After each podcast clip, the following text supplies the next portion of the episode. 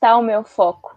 E ainda daquela série de, de ministrações que a gente comentou no último, que seria é, as respostas de Deus à humanidade. Então, hoje nós vamos descobrir a respeito do foco. É, então, eu vou pedir para a Eninha orar, para a gente iniciar aí mais uma live. Amém. Boa noite, pessoal. Vamos lá. Pai, em nome de Jesus, nós queremos te agradecer por estarmos aqui, por estarmos juntas. Pai, te agradecer pela vida de cada pessoa que está nos assistindo, que vai nos assistir. Pai, pedir que a tua presença esteja ao nosso lado que o Senhor fale através de nós, que o Senhor abra os nossos ouvidos, os nossos corações para escutar a tua palavra. Pai, que possamos entender onde está o nosso foco, que possamos entender a resposta, Pai, que o Senhor quer nos dar, Pai, e principalmente colocar essa palavra em prática. Então, esteja conosco, Pai, esteja com cada pessoa que está nos assistindo, em nome de Jesus, amém. Amém. Amém. Uhum. Então, né, como vocês já sabem, a nossa base está lá no livro de Mateus, no capítulo 5, e nós vamos falar hoje sobre o versículo 3. Felizes os pobres de espírito, pois o reino dos céus lhe pertence. É, acho que, antes de mais nada, acho interessante mencionar é, que quando Jesus se referiu aqui é, aos pobres de espírito, é, na passagem de Lucas, que retrata também o, o Sermão da Montanha, estava é, sendo tratado realmente sobre as pessoas mais humildes em questão financeira. Mas ele também estava se referindo às pessoas é, que são consideradas humildes na essência, vamos dizer assim, né? É, mas quem são essas pessoas? Porque quando você ouve pobre de espírito, vem à sua cabeça o quê? o que, que vem à cabeça de vocês, meninas, quando você ouve essa palavra? Pobre de espírito. É... é que a palavra pobre, ela me lembra é, o que nós vemos hoje na sociedade como pobre. Né? Então, quando a gente atrela essa visão com pobre, a gente, é, com a palavra espírito, a gente pode pensar que é uma pessoa que tem as mesmas características das pessoas pobres que a gente encontra, é, mas espiritualmente, internamente, né? Não seu relacionamento com o Senhor, com aquilo que ele uh, pratica, né? As suas atitudes. Então, é, é aquela visão que nós temos de pobre, mas internamente, espiritualmente falando. É, eu tenho a impressão que é aquele coitadinho, né? Pobre de espírito. Tipo, oh, tadinho, né? Sabe de nada, né? É. Bom, mas se a gente parar para analisar né, no, a, mais a fundo sobre o significado dos pobres de espírito, é, ó, vou até ler o comentário do Lucas aqui. Eu creio que os pobres de espírito são aqueles que são desesperados e necessitados por Deus, aquele que é totalmente dependente do Pai. É exatamente isso. Ele resumiu nessa frase o que significa ser pobre de espírito. O pobre de espírito é aquele que ele tem a capacidade de entregar tudo aos pés do Senhor, né? O seu coração, é, os seus anseios, é, a sua vida pessoal, familiar, profissional. Esse é o pobre de espírito, aquele que ele consegue se esvaziar de si mesmo, se preencher do Senhor e colocar tudo aos pés dele né? Sabendo que o Senhor é que está no controle de todas as coisas. Então, o pobre de espírito é aquele que consegue é, se guiar pela fé. Ele crê que o Senhor vai fazer, independente da circunstância, da situação onde ele está. Ele crê que o Senhor vai agir, mesmo que ele não consiga enxergar. Então, esse é, essa é a característica, o significado, né, do pobre de espírito. Mas, para a gente ilustrar um pouquinho, sobre isso, eu vou pedir para vocês abrirem lá em Filipenses 2. E nós vamos ler do capítulo 3, do versículo 3 ao versículo 11. Vou dar um tempinho aí para vocês abrirem.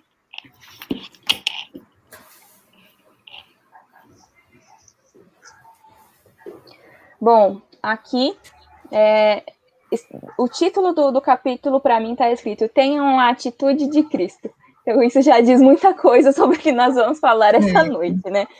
Então, vamos lá, a, é, a partir do versículo 3. Não sejam egoístas, nem tentem impressionar ninguém. Sejam humildes e considerem os outros mais importantes que vocês. Não procurem apenas os próprios interesses, mas preocupem-se preocupem também com os interesses alheios. Tenham a mesma atitude demonstrada por Cristo Jesus. Embora sendo Deus, não considerou que ser igual a Deus fosse algo a que devesse se apegar.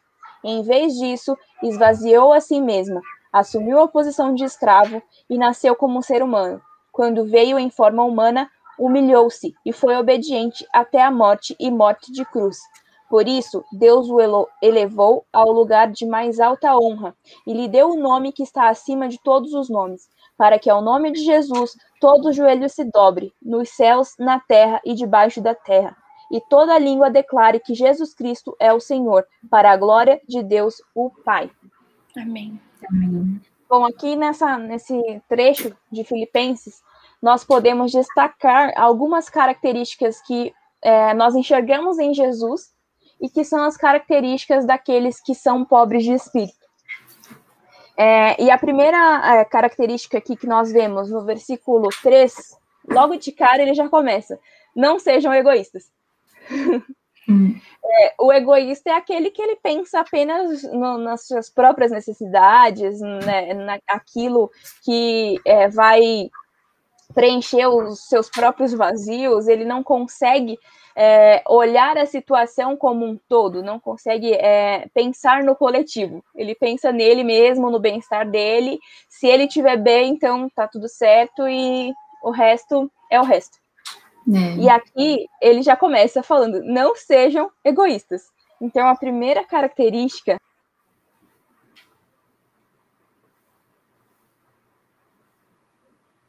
Acho que deu uma travadinha na lei. É. Daqui a é pouco ela volta. Sobre isso, né? O egoísta ele pode até falar que ele pensa né, no outro. E ele pode de fato pensar, mas em primeiro lugar ele se coloca. Uhum. Né? Então, assim, ele pode pensar até no outro, falar, fazer alguma coisa pelo outro, mas antes do outro existe ele, né? Existe o que ele quer, uh, que ele acha que merece, né? Aquela pessoa que vai falar, ah, eu não vou emprestar isso porque né, outra pessoa pode destruir, não vou compartilhar porque eu quero só para mim. Então ele se coloca primeiro, depois vem os outros. E nessa fase que nós estamos vivendo, uma coisa que a gente não pode ser é egoísta, né? Não é simplesmente é, olhar só para nossa dor. O tanto de gente que tem sofrido né? É, é, a gente realmente se compadecer também com a dor do outro. É, essa característica, né, de olhar para o outro com compaixão, é, diz muito sobre o pobre de espírito, né? Ele não, ele não consegue enxergar apenas as circunstâncias da vida dele, mas ele observa também é, a vida do outro, não no sentido de fofoca, nem saber o que está acontecendo na vida do outro, mas sim de compaixão, de ajudar, de se oferecer, né, de dar a, a, a, o seu apoio, né, de, de estar realmente ali é, lado a lado.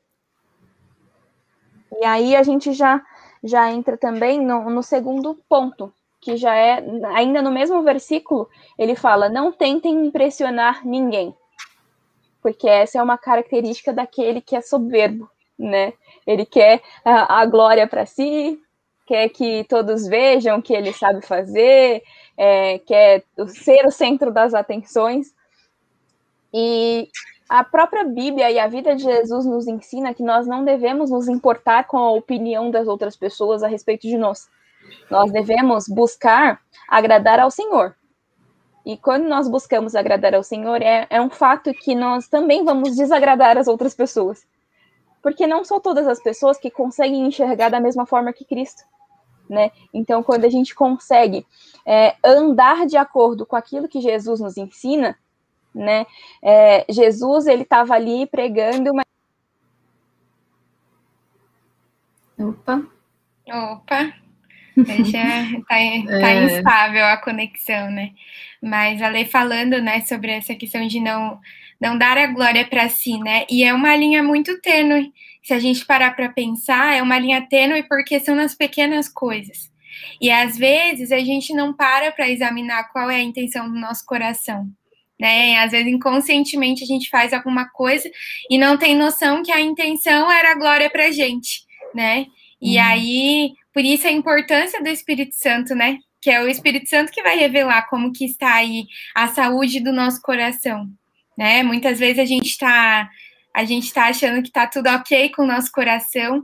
E esses dois aspectos que você falou, Lê, é, são sintomas de um coração, um coração ferido, né? Um coração que ainda não recebeu o amor de Deus, ainda não entendeu a identidade dele em Cristo, ele vai, ele vai sempre ter sede é, que as pessoas afirmem ele o tempo todo. Então ele precisa que a glória seja para ele, que os elogios sejam para ele. E também é, a questão, a dificuldade de pensar no outro, né? Quando a gente tem a alma ferida, a gente não consegue enxergar o outro. A gente só enxerga o nosso problema, a gente só enxerga a nossa deficiência, né? E, enfim, eu, a gente vai conversar ao longo dessa, é.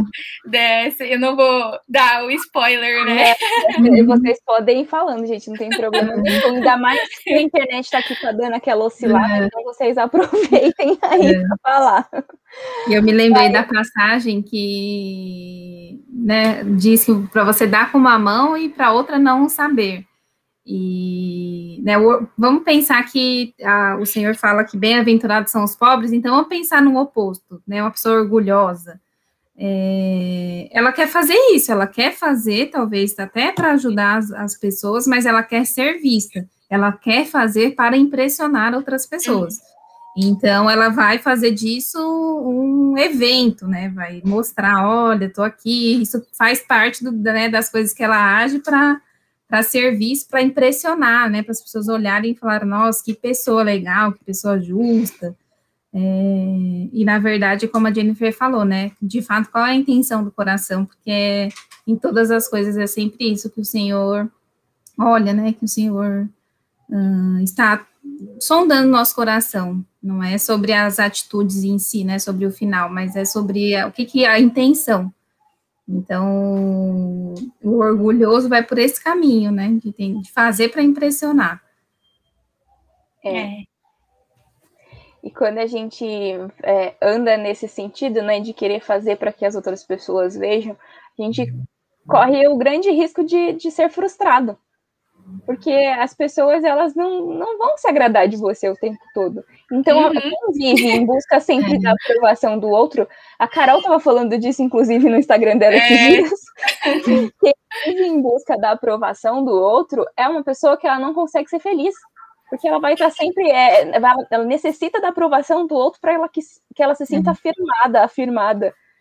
E quando a gente tem a nossa identidade firmada em Cristo, a gente pouco importa a opinião do outro, né? Desde que nós estejamos agradando o Senhor. É, o, próprio, o próprio apóstolo Paulo falou sobre isso. Eu não estou falando aqui para agradar vocês, eu tô, tô aqui para cumprir o que Deus mandou eu fazer.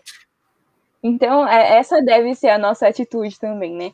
É, sempre buscar é, fazer o que o Senhor nos manda, independentemente se você vai ser reconhecido por isso ou não. Porque o nosso reconhecimento maior vem do lugar certo, vem de Deus. Se as outras pessoas estão vendo ou deixando de ver o que você está fazendo. Não é essa aprovação que importa. A aprovação que importa é, é agradar ao coração de Deus. É É importante até lembrar, Lê, é, que quando Jesus ele falou sobre o, o sermão né, da, das bem-aventuranças, ele estava falando para pessoas comuns, né? Pra, e ele usou exemplos comuns, né, da vida, é, de coisas é. da vida. E quando ele falava para as pessoas, a gente tem que pensar no contexto que ele falava. Era um contexto onde existiam os fariseus, os saduceus, né, pessoas hiper religiosas, né, e eles gostavam de mostrar a sua, a sua competência religiosa. Então, Jesus estava realmente para quebrar essa, essa, essa, esse costume, né, de você aparentar, né? De você querer se esforçar ao máximo de aparentar uma coisa, sendo que, na verdade, o Senhor sempre olha o coração, né? Então, não é diferente dos dias de hoje, né? É, é o Senhor nos lembrando, né, através da palavra dele. É, e, Jesus ainda diz, né, é, A minha comida é fazer a vontade do meu pai. Então, é, nem ele agradou todo mundo. E ele não, ele não buscava impressionar as pessoas, ele só buscava cumprir aquilo que Deus tinha mandado ele fazer. E ele fez, e muito bem feito, e deixou muitos exemplos aí do que a gente deve seguir, né? E aí a gente entra também no, no, no tópico número 3, que é o pobre de espírito, ele é humilde e ele se, é, se considera menos importante do que as outras pessoas. Mas esse se considerar menos importante não quer dizer que você precisa se fazer de vítima e nem que seja um complexo de inferioridade, né? O, o humilde de, de coração, ele é aquele que ele, ele sabe o, o lugar dele. Ele sabe que ele, ele não é ninguém sem Deus, que se não fosse por Jesus, pela graça do Senhor, ele não faria nada, ele não nem existiria se não fosse pelo sopro de, de vida do Senhor. E ele se considera menos importante do que os outros, mas não no sentido dele se sentir um coitadinho, ai meu Deus, a minha vida, é, tudo acontece comigo, aquele complexo de vítima, não é isso. Eu se considerar menos importante do que as outras pessoas é colocar é, o bem-estar das outras pessoas à frente, acima do seu. O próprio Jesus falou que é, os últimos serão os primeiros, os primeiros serão os últimos. Então, é você não se colocar numa posição que não é sua. É igual aquela brincadeira que as pessoas falam, reponha-se no seu lugar de insignificância. É, entenda que você, sem o Senhor, você não é nada. Você é apenas um ser humano que está vivendo. E é o Senhor quem, quem nos sustenta, quem, que nos direciona. E nós não devemos querer ser melhor do que outras pessoas. Nós queremos é, nós devemos querer ser sempre uma melhor versão de nós mesmos. Isso sim. Agora, melhor do que as outras pessoas, a gente também vai, vai viver uma vida em vão. Porque você sempre vai ter alguém, teoricamente, que vai ser superior a você. Então você sempre vai ser aquela pessoa que vai se sentir um coitadinho. Ah, meu Deus, porque nada acontece, nada de bom acontece comigo, porque só acontece com fulano, com ciclano. E, e quem se considera assim, também tem aquele negócio da inveja, né? Uhum. Fica, ah, porque fulano, só fulano consegue é, viajar para Israel. Ah, porque só fulano consegue comprar um carro, cons consegue comprar um apartamento e nada acontece comigo. E mas a gente precisa se humilhar diante do Senhor para que Ele molde o nosso caráter, né? E, e, e que Ele nos faça viver tudo que Ele tem para nós mas não de uma forma que nós é, sejamos colocados num pedestal, que nada vai nos atingir. Muito pelo contrário, né? É, essa pandemia está aí para mostrar que ninguém sai ileso. O, o, uhum. o, próprio Jesus falou que no mundo tereis aflições, mas tem de bom ânimo porque eu venci o mundo. Nós só conseguimos vencer se a força do Senhor estiver conosco. Não é Com pela certeza. nossa. Né? É. Com certeza. E é muito importante lembrar, né, Leia, como eu falei, é uma alma que ela é doente, ela, ela às vezes até é até difícil de identificar. Eu acho que a Aninha vai conseguir até explicar é, pra gente, né? Quando a pessoa tem muito. É, já traz uma raiz de rejeição, por exemplo, às vezes ela vai ter tanta necessidade de afirmação, né, amiga? É tanta Sim. necessidade de que os outros é, traga para ela uma segurança, né? Ela tem medo de ser rejeitada, ela tem medo de ser excluída dos grupos, ela tem medo do, do pastor chamar a atenção dela, então ela vai fazer de tudo. E essas coisas, como por exemplo, você sentir inveja, como por exemplo, você sentir melhor do que os outros, é um escudo, na verdade é uma proteção, né? Você usa como uma forma de proteger algo que não está bem resolvido dentro de você, mas você acha que não, eu vou fazer dessa forma, eu vou sentir dessa forma, vou agir dessa forma porque eu vou me proteger. E é muito interessante, né? Porque quando Jesus tem um encontro com a samaritana, por exemplo, ele vai ali na camada mais profunda, né, da identidade dela. Então, o que o Senhor está falando, né, até nas bem-aventuranças, é, ele, ele fala a respeito daquilo que nós devemos ser, né? Qual é a nossa a nossa atitude, a nossa conduta no dia a dia, né? Que é praticar a justiça, que é ser uma pessoa pobre de espírito, ou seja, não, não ter altivez, não se considerar melhor do que os outros. Mas para que isso aconteça, sua alma precisa estar curada, né? Sua alma precisa estar bem. É, é, como a Jennifer falou, né? É, é uma forma de defesa. Então, pensa para alguém que passou por tanta, né? Tem uma história de rejeição, é, tem uma história de, às vezes, de, de, sofrer uma violência verbal, né, física, e, então tudo aquilo geram marcas, e a, a, uma das formas, né, não é só essa, mas uma das formas é essa, a pessoa se desenvolve, cresce, e ela fala, não, eu não vou assumir esse lugar, e ela vai para o oposto, ela se coloca como melhor, ela, não, eu mereço, e aí ela, né, é, o oposto da palavra pobre, né? Como eu falei, ela se torna uma pessoa orgulhosa, né? Invejosa. Então, é, é a forma com que ela encontrou para se defender, né? De, de, tudo que ela passou. E, e às vezes é muito difícil é, voltar lá atrás para identificar isso, né? Então, é, é um, é, to, todas essas palavras que a gente tem que trazer sempre fala disso, né? De, a gente precisa se olhar, precisa pedir a direção do Espírito Santo para aquilo que a gente precisa mudar dentro de nós, porque isso são marcas que nem sempre vão ser fáceis de, de serem curadas. Né? É uma ferida difícil, mas você precisa deixar o Senhor entrar para cuidar dela. E até pensando nessa questão da humildade também, é, muitos de nós às vezes atrela isso com, com a pessoa às vezes que tem menos recursos financeiros né? Ah, que pessoa humilde, sei lá, porque mora na favela ou porque não trabalha. É, se criou, né, essa, essa forma de falar, e não é isso, né? Você não precisa ter poucos recursos financeiros para ser uma pessoa humilde.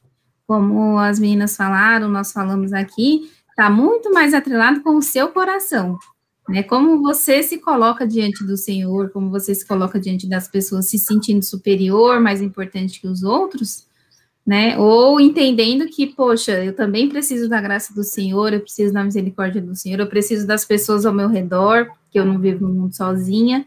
Então, não está atrelado com os nossos recursos financeiros. Né? A gente pode ter, de repente, uma pessoa que não tem recursos financeiros e ela, poxa, é super orgulhosa, não quer receber ajuda de ninguém. Então, é uma, é uma das palavras né, que a gente usa, mas que não é a intenção, né? Está é, muito mais atrelado com o nosso coração. É, voltou. é, ainda pegando o gancho do que a, que a Aninha falou, sobre as pessoas que têm é, menos recursos, é, a pessoa ter menos recursos não significa que ela não seja uma pessoa soberba, né? Quantas vezes a gente é, não, não vê aquelas pessoas que ela tá passando por dificuldades e, e, é tão orgulhosa que não consegue pedir uma ajuda, fica passando, né, por, por aquelas dificuldades, aquelas necessidades. Então, é, é realmente o, o humilde aqui não tem nada a ver, não está nada relacionado à questão financeira, né? O, o humilde de coração, ele é aquele que consegue reconhecer a sua pequenez diante da grandeza de Deus, né? Então, é, a gente precisa buscar essa humildade, a humildade verdadeira, né? Não é não a humildade da boca para fora, não só pensar que é, é, a humildade porque você tem menos recursos, mas sim de realmente é, reconhecer que sem o Senhor nós não somos nada, nós não podemos fazer nada né? É a graça dele que nos sustenta. E o quarto ponto aqui é o pobre de espírito não busca seus próprios interesses, mas se importa com os outros. É, resume muito do que a gente já tem falado desde do, do início, né?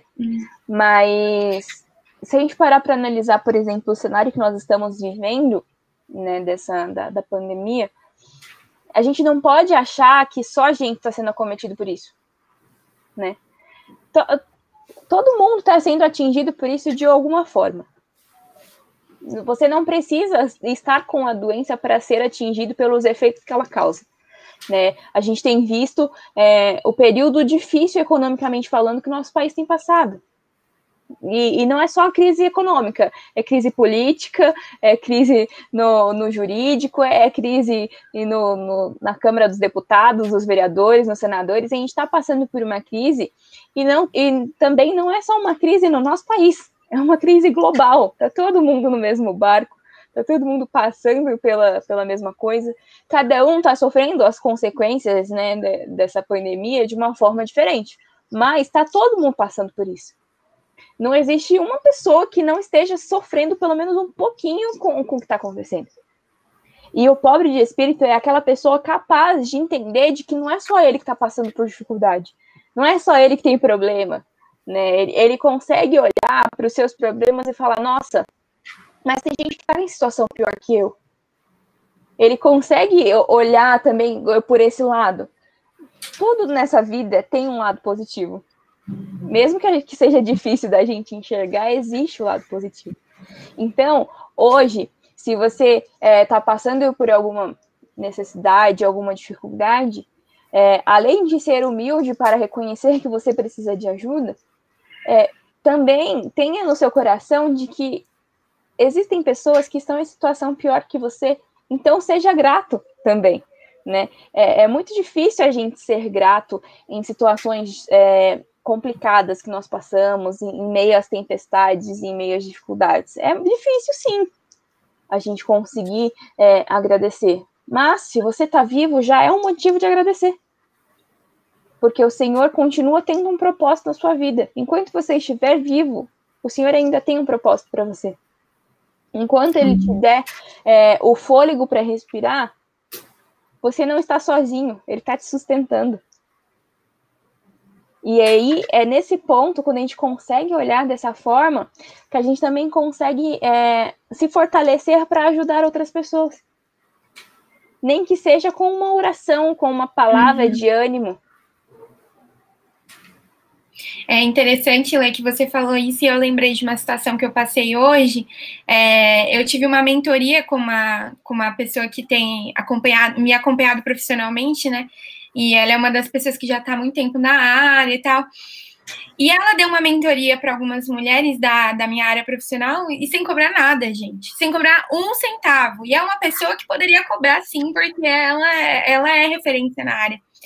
E assim, além do fato dela ser uma filha de Deus também, o que me constrangeu é, não foi só o fato dela não cobrar, mas de transbordar. E existe um segredo, né, no sentido de quando o Senhor fala, né, ser pobre de espírito, né, de você não se sentir altivo ou autossuficiente, porque aquele que não se sente autossuficiente, ele é capaz de multiplicar. Ele não é aquela pessoa com aquela mentalidade de escassez que vai pegar o pote, a, a porção que Deus deu para ele hoje e vai deixar guardado, porque vai vir a pandemia e pelo menos o meu, a minha pele eu salvo né? É, lembra até daquele, daquela, daquele episódio do papel higiênico, né? O pessoal aí deve é. lembrar que a gente via assim, quando estourou a pandemia, o povo já foi no mercado para pegar papel higiênico, porque não sabia se. Aí a gente é pandemia do que que o povo tá pegando tanto papel higiênico. Mas é, se for parar para pensar, é uma mentalidade né? Hum. Então, assim, é muito complicado, é complicado, assim, a, a, gente tem que pensar que nesses momentos também de sobrevivência, né, nesses momentos que a gente está vivendo de guerra mesmo, é, a, o Senhor está nos chamando não é para reter, é para multiplicar, não é que é a mentalidade da gente ficar, não, vou, vou segurar aqui minha última gota de água que Deus me deu, porque vai que acaba a água, né? Enquanto o Senhor está nos chamando para multiplicar. E multiplicar o quê? O que a gente tem nas mãos, né? Não é ficar esperando cair do céu, o que a gente já tem. É o que nós estamos fazendo aqui como igreja, né? O que nós fazemos, seja individualmente no nosso trabalho, seja o que for, é em todo tempo multiplicar, né? Então, o que, que nós podemos fazer?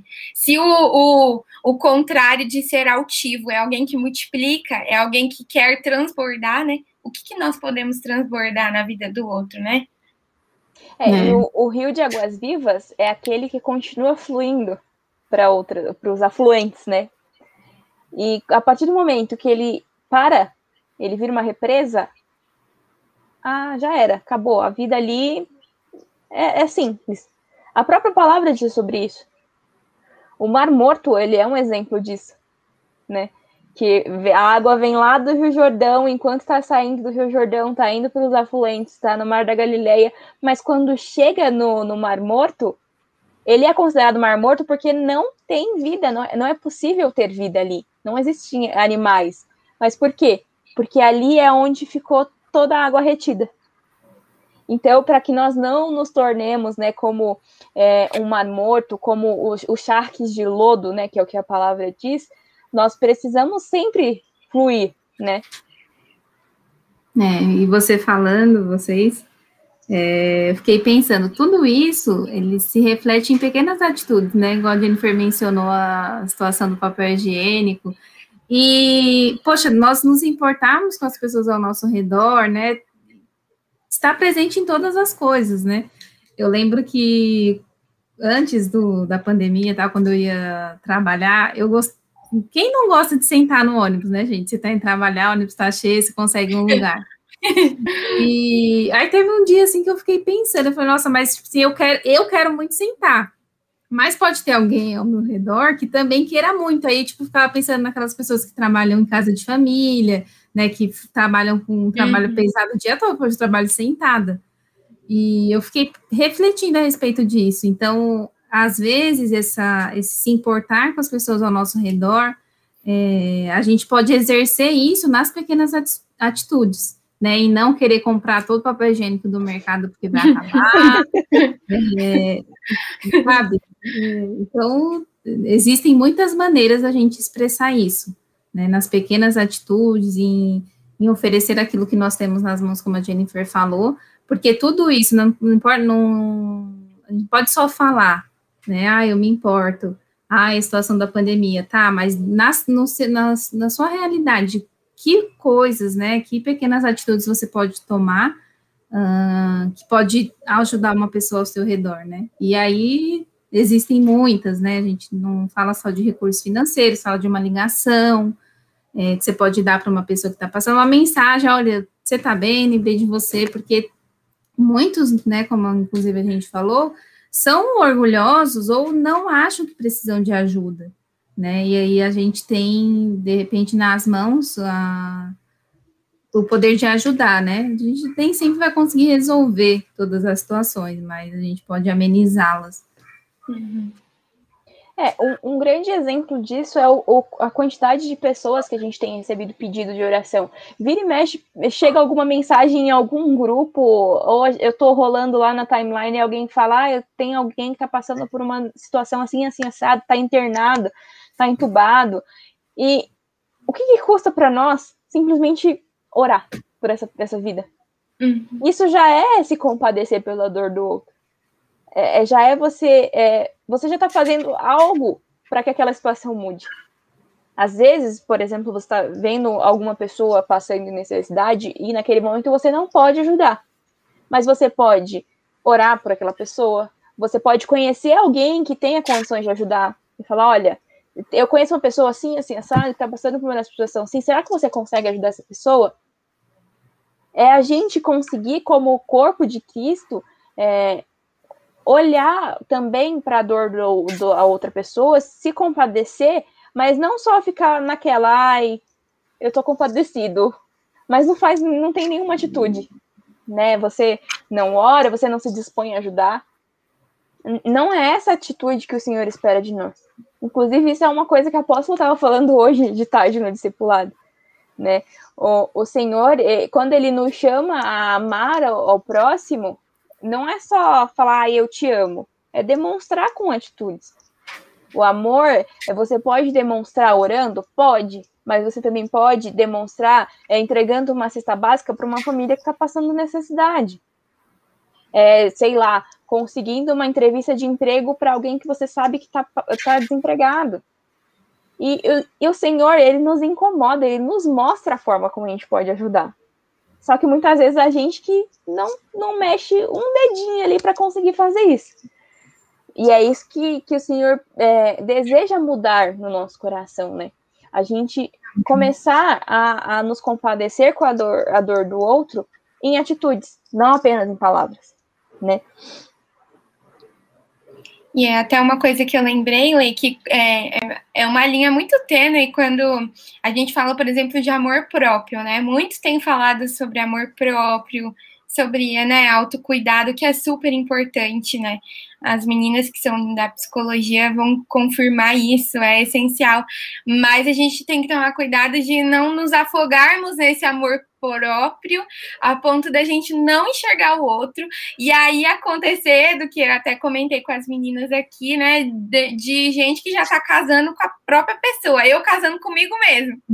a pessoa é tão autossuficiente que ela, eu me amo tanto que eu vou casar comigo, e tem acontecido, gente, é só dar um Google lá que vocês vão achar uns casos bizarros da pessoa casando com ela mesma, né, então olha só o pensamento, né, a ponto de das pessoas não pensarem mais em formar família, a ponto das pessoas não, não quererem mais viver uma vida a dois, a três em família, né? No caso com filhos. Então, a, aonde, né? A que ponto que está chegando, né? É extremo da coisa. Então, é importante a gente. É, às vezes a pessoa pensa assim, ah, eu sou autossuficiente, eu sou empoderada, né? Eu sou mas até que ponto que vai essa autossuficiência, né? Porque aí você pode se, como se diz, se afogar nisso tudo e você não conseguir enxergar o outro, né? Você não conseguir viver com o outro. Então, ah, eu me basto, eu sou eu e mais uhum. ninguém, né? Eu, eu mesma, né? Você não consegue, não tem nem capacidade mais de servir, né? E aí, quando vem, quando Deus pede para a gente servir o outro, a gente, né? Então, Olha uhum. quanta coisa, né? Na, o Senhor mostra para que a gente mude, né? Para que a gente trans, o Senhor transforme o nosso coração. É, e a, a própria palavra diz que é, não é bom que o homem viva só, né? É, é, melhor serem dois do que um, porque se um cair, o outro levanta. O, o, andar em comunidade, né, viver, ter relacionamentos, não precisa ser necessariamente um relacionamento amoroso, pode ser um relacionamento de amigo, relacionamento com a sua uhum. família, vocês estão ali um para fortalecer o outro. Nós, como igreja, estamos ali como corpo de Cristo, um para ajudar o outro a se manter firme. E aí, quando a gente é, consegue entender, né, de que nós devemos viver em comunidade, aí a gente entra nessa questão que a Jenny falou sobre servir. O próprio Jesus disse que ele não veio para ser servido, mas ele veio para servir.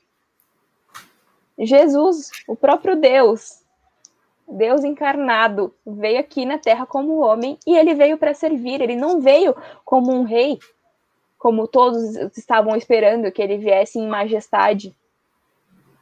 Por quê? Porque o reino dele é no céu, não é aqui na Terra. Ele é veio para servir. E o nosso coração deve ser um coração de servo. Mas é. não, não, não é possível que você tenha um coração de servo se você, se você for uma pessoa soberba uma pessoa orgulhosa, são duas coisas que não coexistem. Você não pode ser orgulhoso e ao mesmo tempo servir ao outro. Porque se você for orgulhoso e estiver ali é, fazendo alguma coisa, pode ter certeza que você está fazendo pelo objetivo errado. Você está fazendo uhum. para que os uhum. outros vejam, você está fazendo para que as pessoas falem, nossa, como essa pessoa é uma pessoa caridosa, né? Tá ali ajudando o outro. E esse não é o objetivo. Nosso objetivo é estar, ou quando a gente é, ajudar o próximo, o nosso coração tem que estar em amor, não em querer é, que a, as pessoas te reconheçam. É. E é importante lembrar, né, que a base da Jesus ele foi é, tão humilde que constrangia as pessoas, né? A ponto dele lavar os pés dos discípulos. E existe algo aí, é o segredo, né, vamos assim dizer, do, do nosso mestre Jesus, é porque ele tinha uma identidade muito bem curada, muito bem é, estabelecida no Pai, né? A gente vê sempre Jesus falando, é, o Pai me ama, e eu amo vocês, eu quero que vocês estejam em mim, porque se vocês estiverem em mim, vocês estarão no Pai. Então era algo, é, se a gente não tiver a nossa identidade firmada, né? Se a gente não saber quem nós somos em Deus, não soubermos quem nós somos em Deus, realmente a gente não vai conseguir. E aí a glória vai ser para quem? Para nós. Porque é a forma que a gente vai encontrar segurança, né? É, é, o que eu falei no início, comentei, a Aninha também confirmou, é, o nosso, é a nossa forma de nos sentirmos seguros, né? A nossa proteção. Então, se eu realizei um sonho, foi porque eu consegui. foi pelas minhas forças. Se eu consegui uma família, foi porque eu consegui.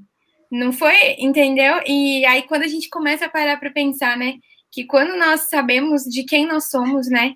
A quem nós pertencemos e quem nos dá todas as coisas, a gente é seguro, né?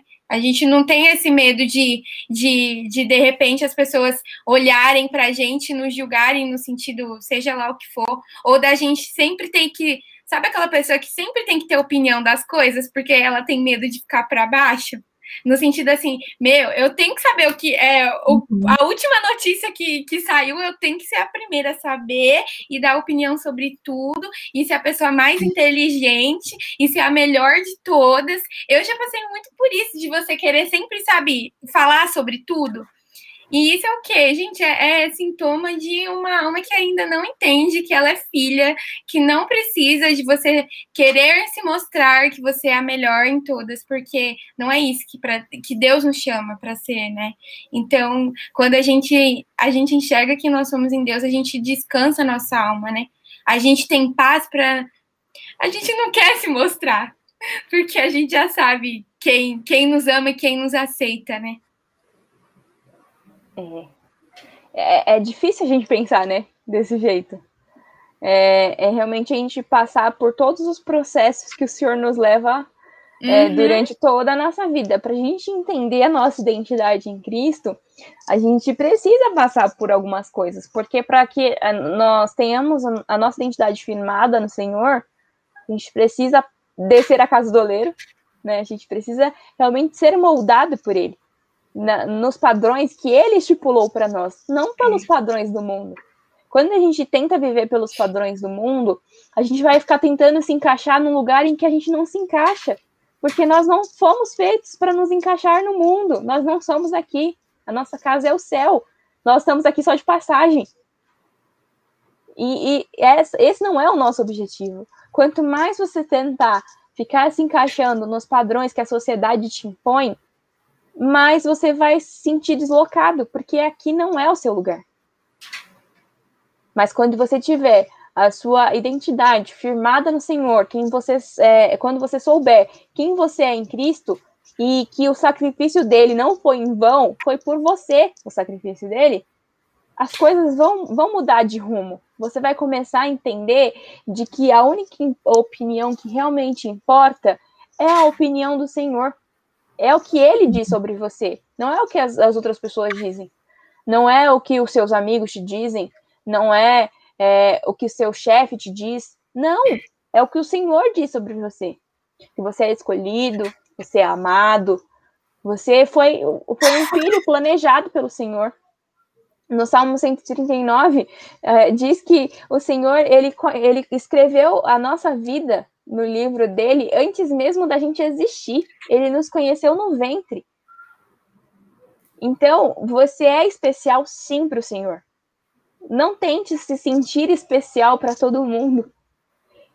Você é especial para o Senhor e é isso que importa. Quando você se sentir abraçado pelo Senhor, quando você entender o amor dele por você, aí você vai conseguir ter uma vida plena.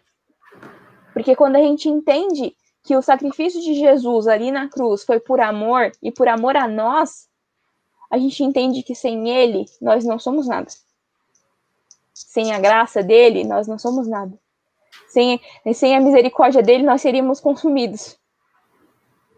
É então, é, é, esse, é, esse é o nosso objetivo. E aí a gente já entra até no, no próximo tópico, que o pobre, o pobre de espírito, ele se esvazia de si mesmo.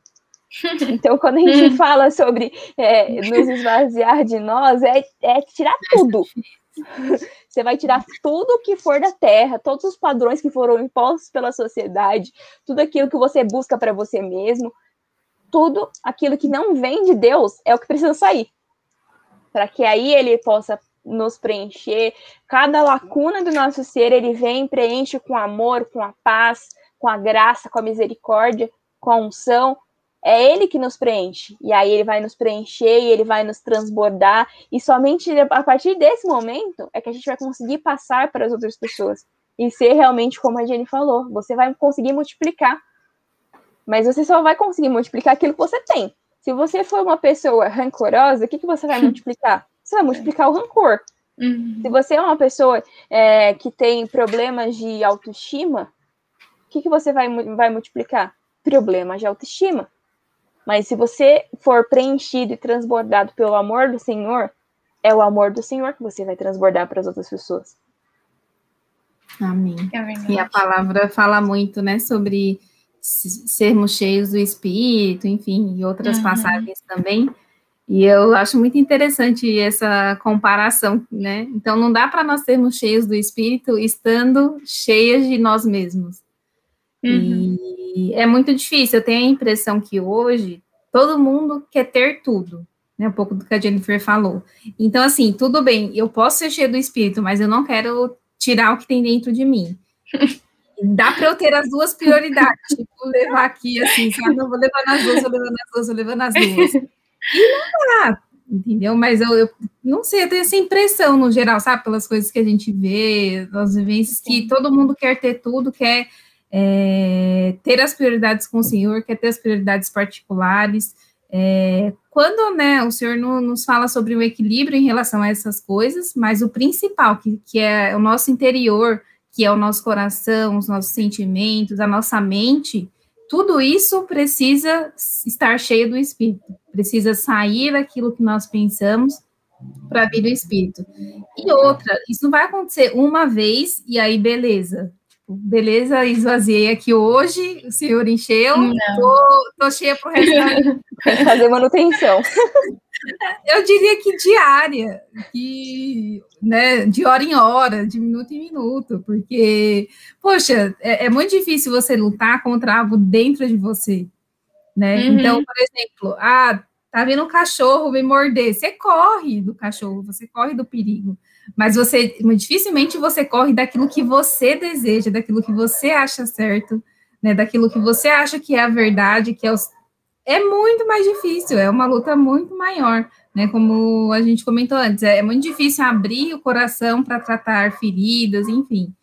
Então, né, é um exercício, na verdade, é um exercício não, é uma atividade, é algo que nós precisamos fazer diariamente, não é fácil, mas é, é tudo, tudo isso, né, que a gente falou de, de se importar com as outras pessoas, de ser humilde e etc., tudo isso são consequências, né? E o principal é, é isso, é o, nosso interior, né? Nós temos, estarmos cheios do Espírito. O resto vai ser consequência, né? E como vocês falaram, é, pode ter a atitude, mas o Senhor olha o coração, né? Então é sempre o nosso coração, enfim, é o nosso interior que vai importar para o Senhor. É. Acho que um termômetro também é a gente a gente se observar, né, amiga, na, nas nas coisas que acontecem no dia a dia, né? Porque às vezes a gente observa muito o outro, né? O vizinho, uhum. mas a uhum. gente não se observa. A gente não observa o que o nosso coração está sentindo, né? Por exemplo, é fazer um teste. Como que você se sente se o outro tem aquilo que você gostaria de ter? Como você se sente quando o outro critica você? Então, são coisas que nos tiram da zona do, de conforto. A gente pode até falar, não, mas eu não ligo, não. Mas será que não liga, não? Será que não acende uma luzinha no seu coração de um, de um negócio que você já tem dificuldade de lidar? Né? O seu ego ali, né? Até eu e a Lê, a gente sempre brinca, né? Tudo é ego. Se a gente for parar para pensar, Jesus tem misericórdia, porque a gente tem essa tendência, né, a fazer uhum. por nós mesmos, né? A Ana, que é da psicologia, ainda consegue afirmar isso, a nossa tendência, né, de proteger muito o nosso ego também, né? Então a gente tem essa coisa de às vezes a gente agir, é, a gente nem gostaria de agir dessa forma, como mesmo Paulo diz, né? O que eu gostaria de fazer, eu não faço. Né? Então, às vezes você quer, não, Deus, mas eu, sabe, eu quero, eu quero comemorar com meu irmão quando ele conquista algo. Deus, mas eu quero, eu quero estar bem quando alguém me criticar, mas não é pelas nossas forças, né? Por isso que é um tratamento né? A vida com Deus é essa. E, e ser vulnerável a Deus não é fácil, né? Mas o resultado também você vai frutificar. Não tem outro resultado, né? É, e a própria palavra diz que de uma fonte não pode jorrar água doce e água amarga, né? Então, a gente não pode, como a Aninha falou, ser uma pessoa é, soberba e ao mesmo tempo ser uma pessoa cheia do Espírito. O Senhor não divide a glória dele com ninguém. O Senhor não divide o espaço dele com ninguém. Se o Senhor não for o primeiro na sua vida, nada vai acontecer. Por isso que a palavra diz: buscai primeiro o reino de Deus e a sua justiça, e todas essas coisas serão acrescentadas. Quando a gente coloca o Senhor em primeiro lugar, tudo é uma consequência. Porque é Ele que está à frente, é Ele que está ali no, no volante do, do, carro da nossa vida. É Ele que está dirigindo. E aí, quando a gente coloca o Senhor em primeiro lugar, a gente não deve pegar o volante de volta. Uhum. Tem que deixar o volante sempre na mão dele. Porque Ele sabe para onde Ele está nos conduzindo quando a gente entrega o volante da nossa vida nas mãos do Senhor, é como se a gente estivesse é, no banco do passageiro ali com uma venda. A gente não sabe para onde a gente está indo, mas a gente sabe que é o Senhor que está conduzindo, então vai ficar tudo bem. É mas ter, ter essa consciência, mesmo em tempos difíceis, hum. não, não é para qualquer um, né? Não. Eu nunca me esqueço, Lê, de uma vez, isso já faz um bom tempo, mas Sabe quando você está conversando aquelas conversas que você tem com Deus na sua mente assim? E sabe o que Deus me falou? É, eu senti assim, Deus claramente falando: cuidado com a síndrome de Lúcifer. E isso foi muito forte para mim, sabe? Eu falei, ai Deus, o senhor tá me chamando de diabo, né? Como diz é, o Pedro, perguntando pra, pra Jesus. A parte de mim. Jesus, né? A parte de, de mim, Satanás. Eu falei, oh Deus, tá me chamando de diabo, que triste. Mas eu entendi o que o senhor estava querendo me corrigir, né? Então, só nós sabemos o que passa no nosso coração e as nossas lutas internas, né? E ainda mais se tratando da juventude. Quantas coisas às vezes a gente quer esconder, é muito fácil a gente esconder, né? Esconder ali a nossa egolatria, esconder a nossa inveja, o nosso orgulho, a nossa vaidade, e aí vai tantos tanta lista, cada um tem a sua listinha aí, que todo dia tem que ir na oração e falar, Deus, é, exorciza, né, Senhor? Todo, todo, né? Toda coisa ruim, porque nós sabemos, e o Senhor sabe, né? Por isso que quando a prostituta foi, foi deixada lá na frente de Jesus, Jesus falou assim: atira a primeira pedra que não tem pecado. Não levantou um. Porque todo mundo sabia que tinha alguma coisa que precisava consertar, né?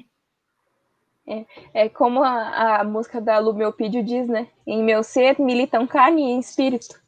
Em uma guerra é. infindável, a qual é. eu não me rendo. Então é uma guerra que ela tá ali, ela é uma guerra constante.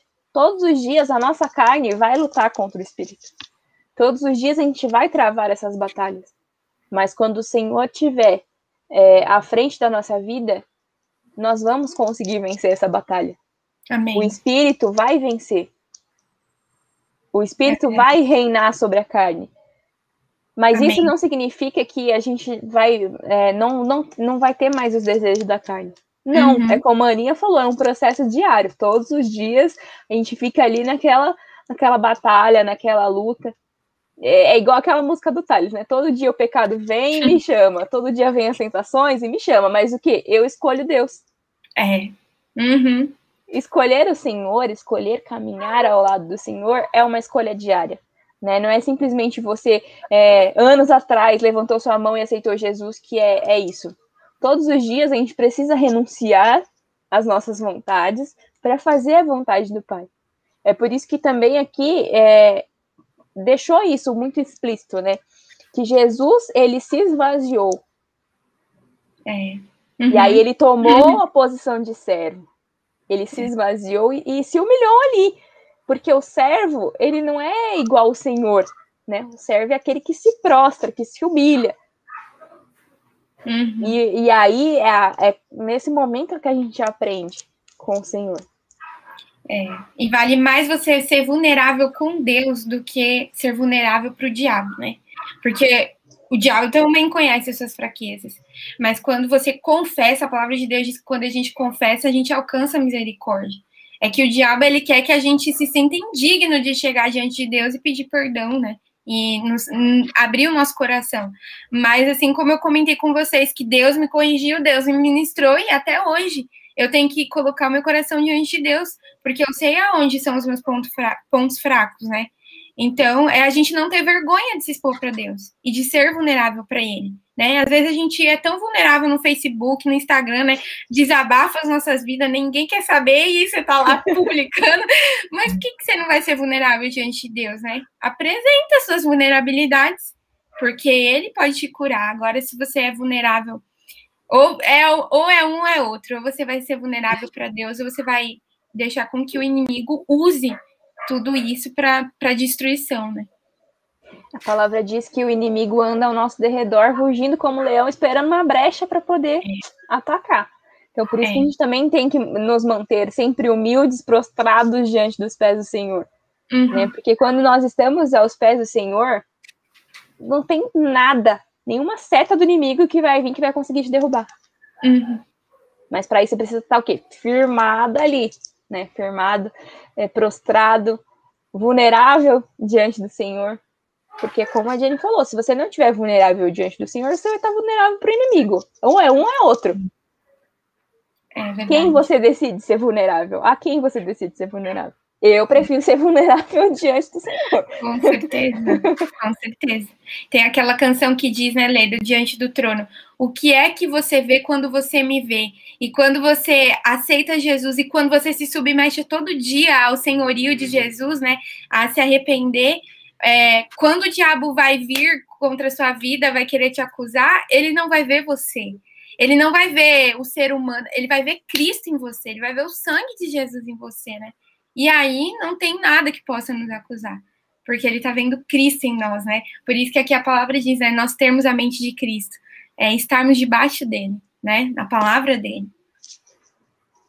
E aí, o último ponto aqui o pobre de espírito, ele é obediente. Hum. Quem, quem é soberbo, ele não vai se submeter a, hum. autoridade nenhuma. Ele tem esse princípio de rebeldia em si, quem é soberbo. E a Bíblia compara a rebeldia com o pecado de feitiçaria. Olha que forte é isso.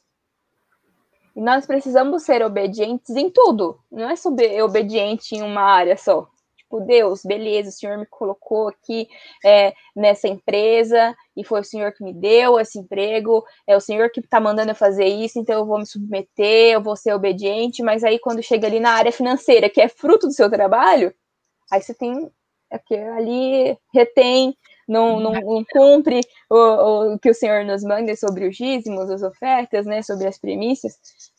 E, e não é tipo dar com uma mão e tomar com a outra o princípio da obediência é para tudo nas nossas vidas. Seja para as autoridades que o Senhor instituiu sobre a nossa vida, porque a, a palavra diz que toda autoridade é instituída por Deus. Seja é, ser obediente é, simplesmente por amor.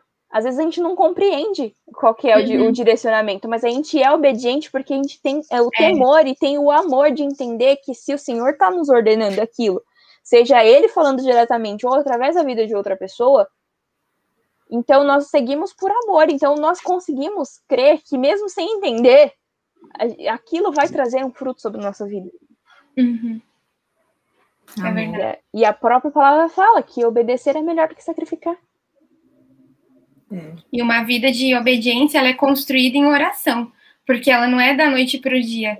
É como eu falei, você tem que ser vulnerável diante de Deus e falar, Senhor, eu não consigo ser obediente, eu sou uma pessoa rebelde, né? E, e agora, Senhor, você vai ter que me ajudar, né? E o Senhor vai trabalhando no seu coração para que você se submeta, né?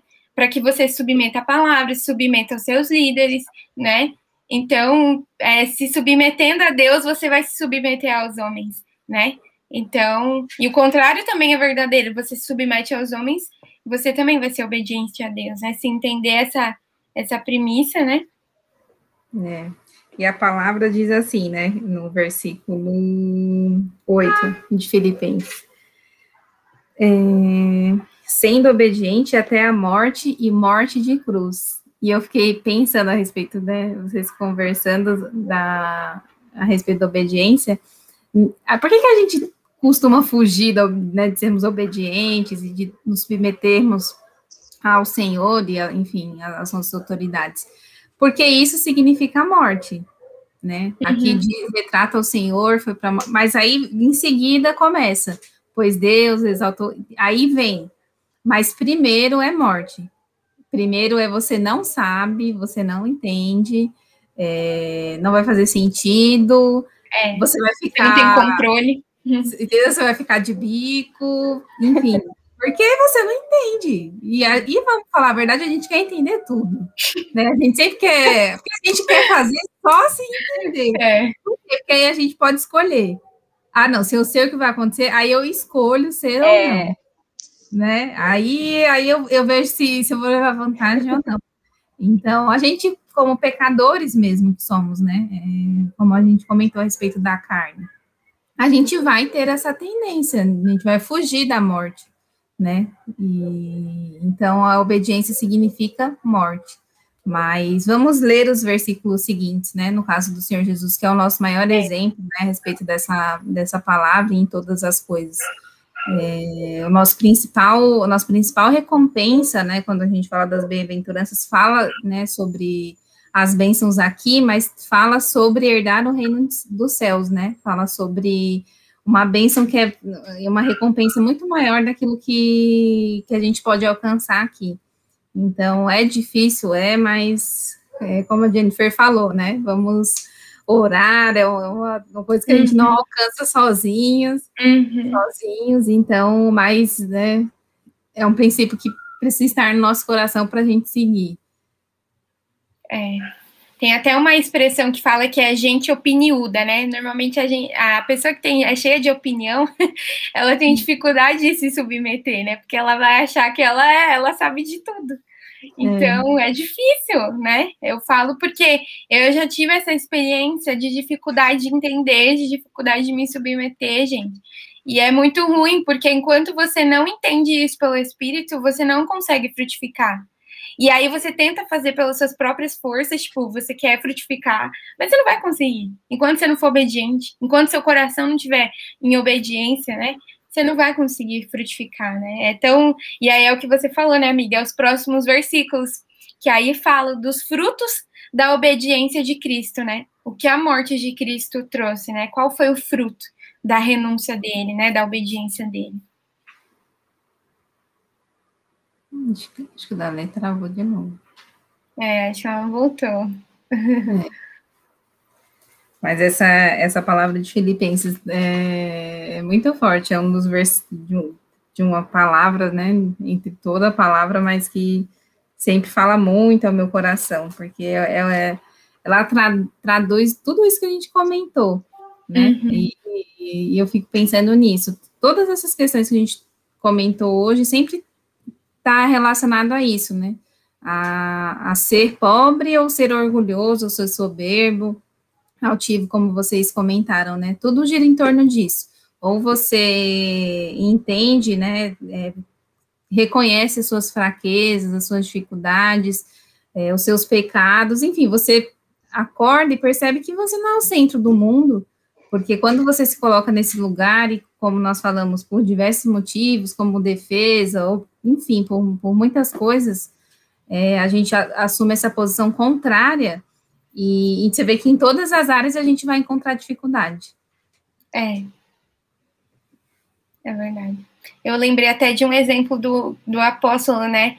Ele é um ótimo teste de coração, o um teste para saber como está o coração da pessoa, né? A pessoa às vezes quer cantar no ministério de louvor.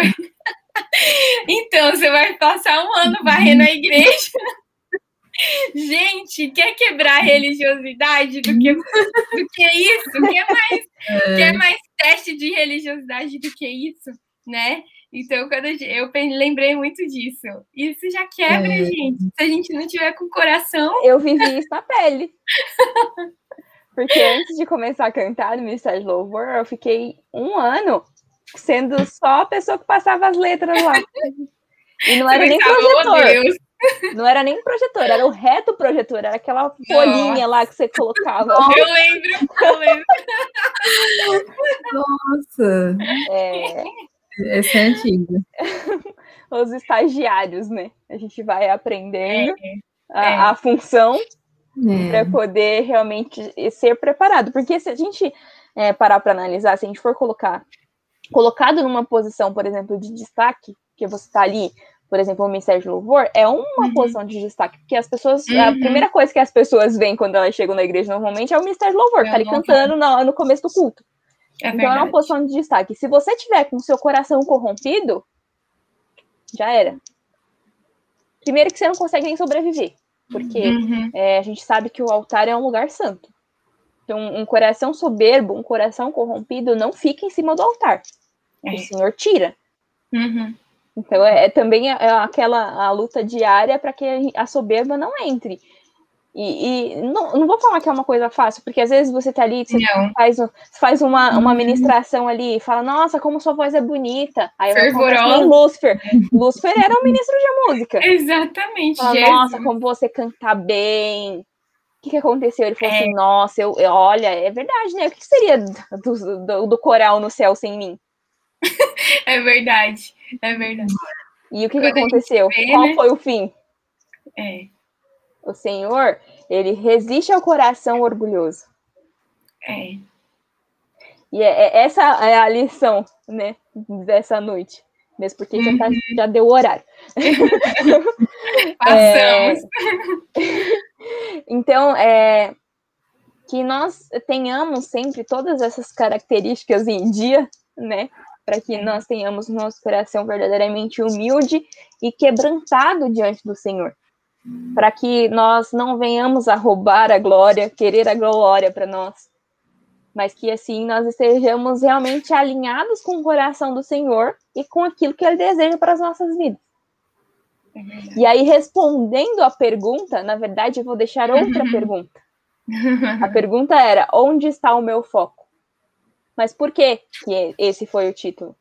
Porque o, o pobre de espírito ele tem o foco em agradar ao Senhor. Uhum. Esse é o foco dele, em todas as circunstâncias. E o soberbo, ele tem o foco em agradar a si mesmo. É, é, é basicamente isso. Uhum. E aí, onde está o seu foco? Esse é o questionamento, que é uma coisa que a gente tem que ter sempre, todos os dias no nosso coração. Qual, por que, que eu estou fazendo isso? Qual que é o objetivo de eu servir na igreja? Eu estou querendo a glória para mim? Qual que é o objetivo de eu estar aqui nesse sábado à noite conversando com vocês aqui sobre a palavra? Uhum. Qual que é o objetivo de eu estar no Ministério de Intercessão? Por exemplo, o caso da Jane. Qual é o objetivo de eu estar ali na área social? Qual é o objetivo de eu estar no Ministério de Louvor? A gente tem que sempre é, vigiar o nosso coração para que o nosso foco esteja no lugar certo. É verdade. Então, essa é a mensagem é, de hoje. Então, Jenny, se puder orar por nós aí para a gente encerrar. Amém. É como eu falo, né, gente? Eu, eu falo que eu sou fruto de oração. Não existe outra, não é só porque eu sou, eu sou da intercessão, mas é porque primeiro é fruto de oração das, da, do meu secreto com Deus e da oração dos meus pais espirituais, dos meus pais dentro da minha casa. Então, nós, é, glória a Deus, porque nós temos pessoas que oram por nós. E que, e, mas tem coisas que os outros não poderão orar por nós. E quando se trata do nosso coração, é só nós que podemos orar. Porque só nós sabemos aonde ele está doente aonde ele precisa ser curado, né? A palavra diz, né, em Jeremias, se eu não me engano, que o coração é tão doente, né? Como que pode ser curado? Que precisa tanto de cura, né? Então, que nessa noite a gente possa olhar para dentro de nós, né? Não com o sentimento de acusação, porque quem acusa é o diabo, mas com o sentimento de que nós precisamos todos os dias sermos vulneráveis a Deus, né? Tem uma frase uhum. que eu ouvi, eu nunca esqueci, que é, é se for para dar piti, dá piti, piti na oração, não dá piti na frente dos homens, né? e quando eu, eu ouvi essa frase, eu gravei, eu falei, nossa, Deus, verdade, né? A gente paga tanto mico dando piti na frente dos homens, enquanto a gente poderia estar dando piti em frente de Deus, né? Na frente de Deus. Então, que seja o um momento, né? Vamos pedir para o Senhor sondar o nosso coração.